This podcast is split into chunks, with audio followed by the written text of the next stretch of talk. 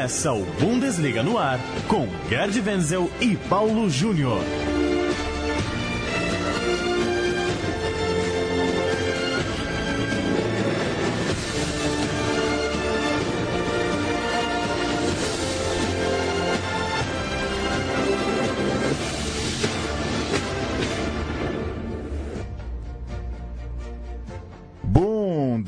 Bundesliga no ar. Olá para você ligado no podcast de futebol alemão aqui na Central 3, toda tarde de quinta-feira. Eu, Paulo Júnior, na companhia de Gerd Wenzel, de Rodrigo Wenzel, a gente chega com um novo podcast para tratar de futebol alemão. Hoje falando de seleção alemã, falando de Copa da Alemanha, falando é, do time que se manteve na primeira divisão depois de passar pelos playoffs e falando também do novo técnico de um clube muito, muito importante lá na Alemanha. Tudo bem, Gerd Wenzel? Como vai? Tudo bem, tudo bem. Você também, vocês também. Olha, gente, agora nós estamos começando a entrar na reta da Copa do Mundo da Rússia e a Alemanha já está se concentrando no sul do Tirol, na Itália. Daqui a pouco a gente vai falar um pouquinho mais sobre isso também. Vamos começar falando de Copa da Alemanha, Gerd Wenzel. Olha, semana passada, eu não sei se a gente é, desconsiderou as chances do Frankfurt ou se a gente confiou demais nesse Bayern de Munique. No fim das contas, o é, que, que te pareceu, Wenzel? O Bayern jogou menos do que pode, o Frankfurt estava numa jornada muito inspirada. Fato é que vai ficar para a história como um título surpreendente. Não dá, com todo respeito ao Frankfurt, não dá para dizer que muita gente esperava essa vitória do time do Nico Kovac, que se despede para assumir exatamente o Bayern. É, não fomos só nós que fomos surpreendidos, né? Ainda bem que eu não fiz nenhuma aposta, né? Porque essa certamente eu iria perder. Muita gente na Alemanha também se surpreendeu, muitos colegas jornalistas, colegas nossos também se surpreenderam e até entenderam que a vitória do Eintracht Frankfurt foi imerecida. Com essa opinião eu não concordo. Acho que nesse jogo específico o Eintracht Frankfurt mereceu vencer sim. Por quê? Porque se é verdade que o Bayern de Munique finalizou mais, se é verdade que o Bayern Munique teve mais posse de bola e trocou mais passes e não sei mais o quê, mas o lado da eficiência, porque é isso que vale no futebol, né? No fim ao cabo, num jogo decisivo que vale o título, o que que conta? O que que conta é a eficiência. E o Eintracht Frankfurt foi muito eficiente. Finalizou poucas vezes a gol, na realidade, e na metade das vezes que finalizou em gol, acertou o alvo e marcou três gols. Né? Então, valeu pela eficiência. E valeu também pelo Niko Kovac. Eu, que sou muito crítico em relação ao Niko Kovac, é, nesse jogo, especificamente, eu tiro meu chapéu para ele. Por quê? Porque ele motivou o time. Ele disse a única, antes do jogo, inclusive, isso vazou depois da partida, ele motivou, super motivou os jogadores e fez com que o Frankfurt jogasse com ousadia, ousadia, determinação e intensidade física. Nós sabemos que o Eintracht Frankfurt é um time de alta intensidade física, falando português claro, comete muitas faltas. Né? Só nessa partida cometeu 22 faltas. Então, a cada quatro minutos, o Frankfurt faz uma falta. É tiro e queda. Intimida o adversário. Bayern de Munique, fim de temporada, já tendo conquistado um título, já tendo sido, sido eliminado na Champions League, que foi um baque para o Bayern de Munique. E o Bayern que se despedindo, já pensando em passear com seu é, pastor alemão cando pelos bosques da Alemanha. Uhum.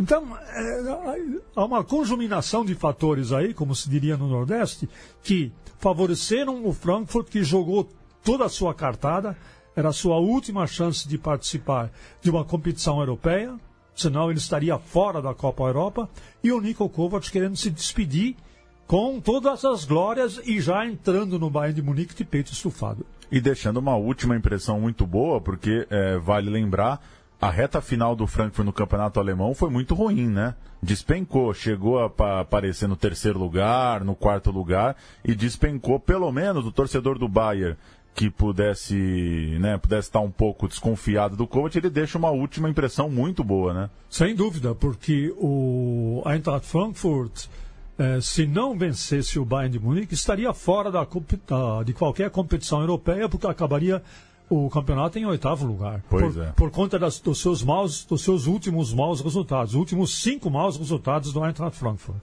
E para quem achou o campeonato alemão meio chato, o Bayern campeão com antecipação muito grande, afinal, em termos de emoção, é, é um jogo para não esquecer, né, Venz? O final do jogo, impressionante. O Bayern em busca do gol, é, um reclama muito de um pênalti num lance lá já nesse desespero dos últimos minutos. Então, acho que tem isso também, né? O futebol alemão, se teve um campeonato que as pessoas começaram a falar, pô, o Bayern já é campeão há muito tempo, a Copa não decepcionou. É, e tem agora tem, tem uma tese rolando agora entre os os sabichões, os jornalistas lá na Alemanha, de que o Bayern de Munique não estava preparado nesta temporada para um jogo mata-mata. E ele mostrou isso contra o Leipzig, né? Contra o Leipzig, no, que, ele, que ele teve que ele, é, vencer nos pênaltis na Copa da Alemanha. Sim, não fez uma Copa tão brilhante, não né? Não fez uma Copa tão brilhante. Ganhou do é. Borussia Dortmund também as duras penas por 2 a 1 um, né? Então, é, e inclusive na Champions League ele não foi bem. Primeiro, perdeu o primeiro jogo para o Paris Saint-Germain, né? Pro, contra o Sevilla também não passou com facilidade pelo Sevilla. Então, de repente, a gente percebe de que o Bayern é um time bem montado para um campeonato de pontos corridos, mas para o mata-mata derrapou na curva e contra o Eintracht Frankfurt capotou na curva. Falando em técnico, a gente falou bastante do Nico Kovac. Lucien Favre é o novo técnico do Borussia Dortmund. Técnico suíço, estava lá no Nice da França, assinou por dois anos. Ele é mesmo aquele técnico que já dirigiu Hertha Berlim, já dirigiu Borussia Mönchengladbach. É, um nome conhecido da Bundesliga e uma aposta para ver se coloca o Dortmund nos trilhos, né, Wenzel? É, então, aí que está, é a grande dúvida, né? A, o site Kicker fez uma enquete com os torcedores que ainda está rolando, ela não terminou ainda, tem milhares de pessoas participando, naturalmente a maioria é, torcedores do Borussia Dortmund, perguntando: Lucian Favre é o homem certo para o Borussia Dortmund? Resultado até agora: 40% dizem que não e 60% dizem que sim. A explicação é a seguinte, né? No Borussia Dortmund não basta a capacidade técnica de dirigir um time. No Borussia Dortmund, em primeiro lugar, você tem que deixar transparecer que está identificado com o clube, com a cultura aurinegra, que é uma cultura futebolística raiz, com a própria torcida e com a imprensa local. Então, a gente chega à seguinte conclusão. Após a era Jürgen Klopp, nem Tuchel, nem Boss e muito menos o Peter Stöger conseguiram fazer isso. A pergunta que fica, Lucian Favre, que é um excelente estrategista, um bom tático, mas ele vai transmitir esse calor, essa, essa garra ao time, o time vai responder a isso no gramado? Essa é a pergunta que hoje se faz na Alemanha, se ele é um homem certo. Muita gente acha que não registrar que Weidenfeller teve um jogo de, de despedida, um último jogo, se aposenta agora depois desse 1 a 1 um amistoso do Borussia Dortmund nessa semana contra o Los Angeles FC. O Weidenfeller, uma história riquíssima no clube, chegou em 2002, ainda muito jovem, para substituir o Lehmann. É, nunca mais saiu, fez mais de 450 jogos pelo Dortmund e quem ainda não viu, procure aí as imagens né, do, da, da despedida da torcida pro, pro grande ídolo dessa geração, para um dos grandes nomes dessa geração vitoriosa do Dortmund, né? Sete títulos, é, uma bonita carreira do Weidenfeller, né? É uma belíssima carreira, lembrando que essa bela carreira no Borussia Dortmund fez com que ele fosse convocado, inclusive, para a seleção alemã para a Copa de 2014. Ele não jogou, mas seja como for, integrou o elenco e ele é campeão, campeão mundial pela Alemanha de 2014. Quem vai substituir o Weidenfeller? Porque lembrando que Weidenfeller ultimamente era o reserva do Bürki. Quem vai substituir o Weidenfeller nessa reserva é um outro suíço. É o goleiro Marvin Hitz, suíço, 31 anos, jogou no Augsburg e ele foi contratado já pelo Borussia Dortmund para substituir Weidenfeller, ou seja, vamos ter dois goleiros suíços no Borussia Dortmund.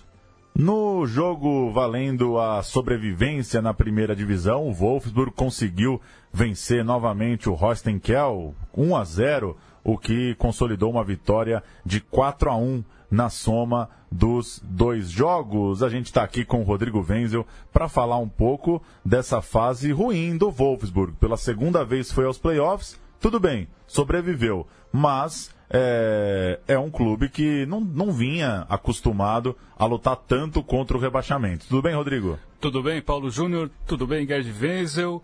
E eu li um artigo muito interessante na revista Kicker, do redator chamado Thomas Hitt, e ele fala o seguinte: a ideia que ele defende é que a administração do Wolfsburg ela é amadora. Então, sobra para todo mundo lá do time do Wolfsburg. Desde o conselho administrativo, que aprovou tudo, questionou pouquíssimo e tomou decisões equivocadas. A diretoria, que é formada por apenas duas pessoas, olha só, ou seja, essas duas pessoas ficavam constantemente sobrecarregadas e agiam sem nenhum plano, nenhum planejamento.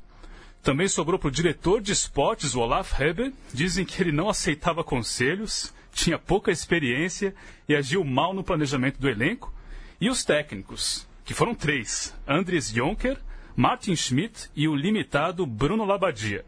Os três que não conseguiram transformar o Wolfsburg em um time de futebol.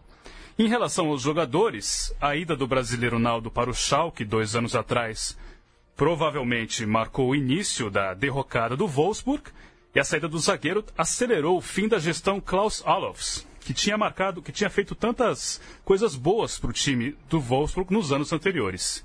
Enfim, o clube dá sinais claros que está em decadência e agora, ao menos, a missão que tem é se reerguer. Já tomou uma medida, contratou o novo diretor de esportes, o Jörg Schmatke, ex-jogador da Bundesliga nos anos 80 e 90. Interessante é que o Wolfsburg estreou na Bundesliga na temporada 97-98, ou seja, completou 20 anos desde a sua estreia e quase que comemora essa efeméride com o rebaixamento. Se bem que enfrentou o Holstein Kiel e foi meio que mamão com açúcar, né? Ganhou os dois jogos, assim como fez também na repescagem do ano passado contra o Eintracht Braunschweig. Ganhou os dois jogos, conseguiu sobreviver enfim, agora tem a missão aí de se reerguer. Mas o aviso está dado, o Wolfsburg que abre o olho. É, abre o olho, Paulo, sabe por quê? A última vez que um time teve que disputar duas vezes a repescagem foi o Hamburgo. Ou seja, Ou seja, é o começo do fim, né? é, o, é o começo, o aviso está dado, é o começo é. do fim. Você tá, disputou a repescagem duas vezes, abre o olho aí, porque a terceira vez você vai cair.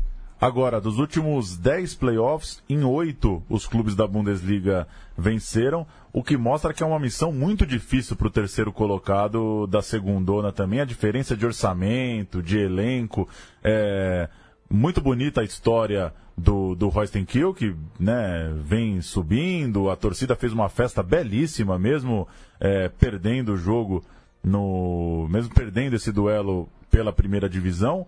Mas a diferença dos times é muito grande, né, Venzo? Mesmo o Wolfsburg não estando bem, não tinha o direito de, de perder, com todo respeito a, ao time menor. Olha, você quer saber a minha opinião sobre essa, esse, esses playoffs? É uma sacanagem para o time da segunda divisão.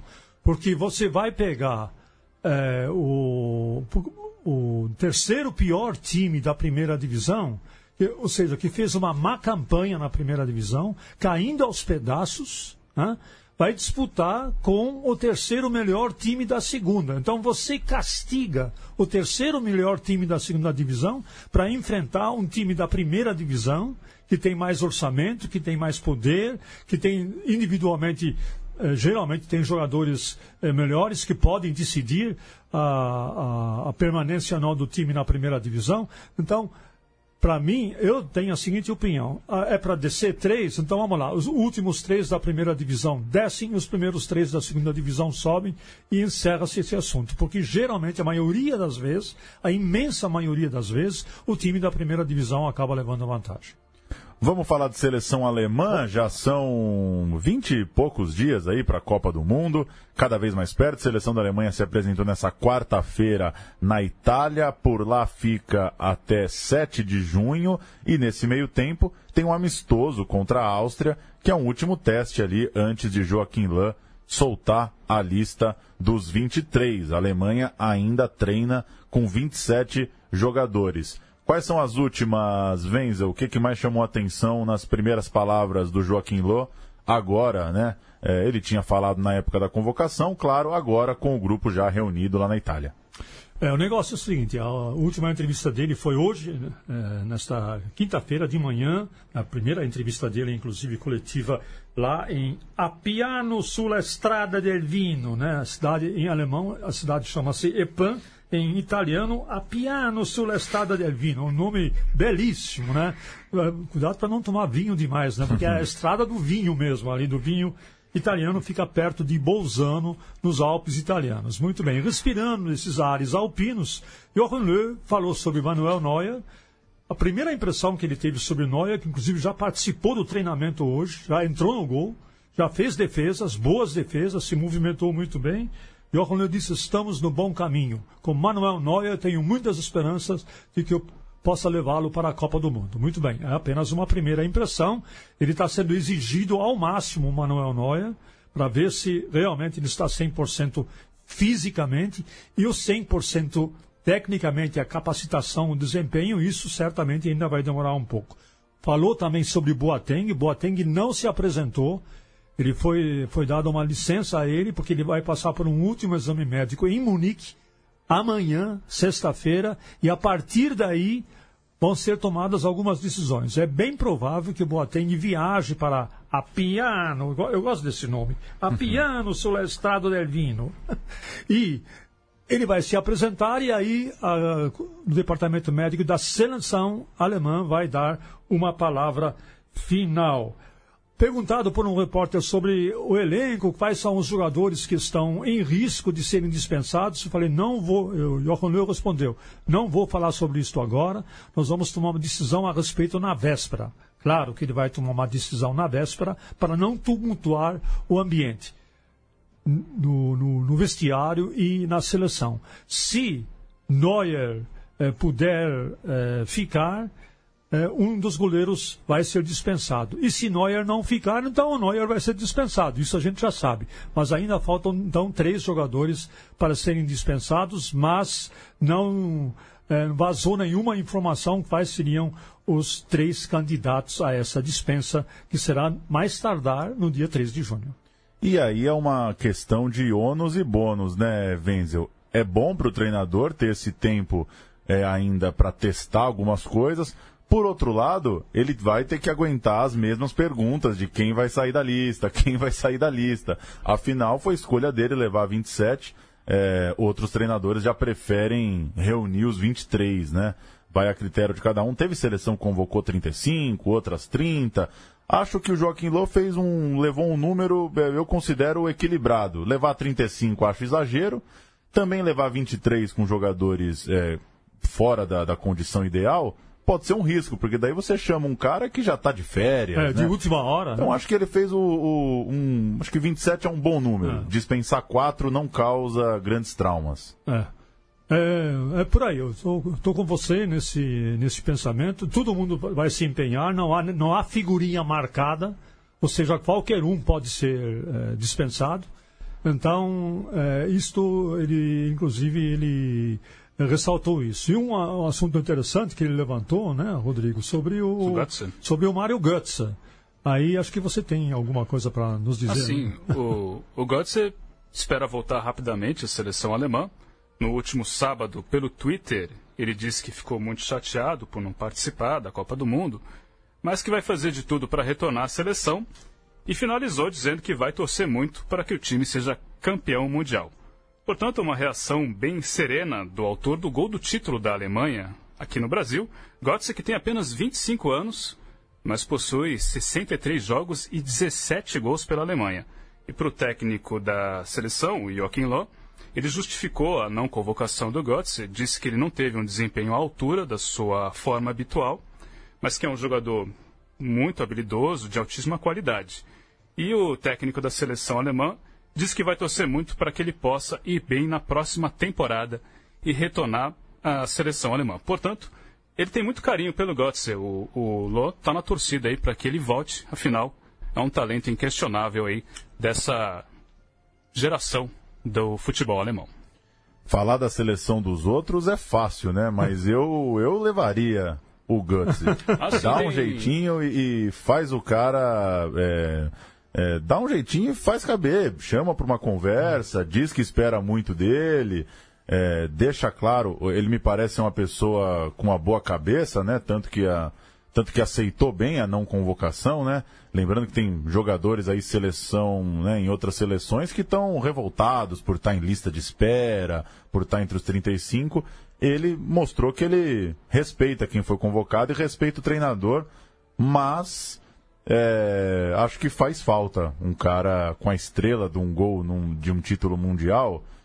Tá, né? Não tá, no, não tá voando? Não tá, mas eu, eu deixaria ele no banco ali para de repente recorrer. Tem muita gente que concorda com você, viu, Paulo? Lá na Alemanha, o próprio Effenberg disse isso recentemente, disse que levaria o Götze sim, que é uma peça importante no elenco e que pode fazer a diferença, até no aspecto psicológico, afinal, é o autor do gol do título da seleção alemã aqui no Brasil.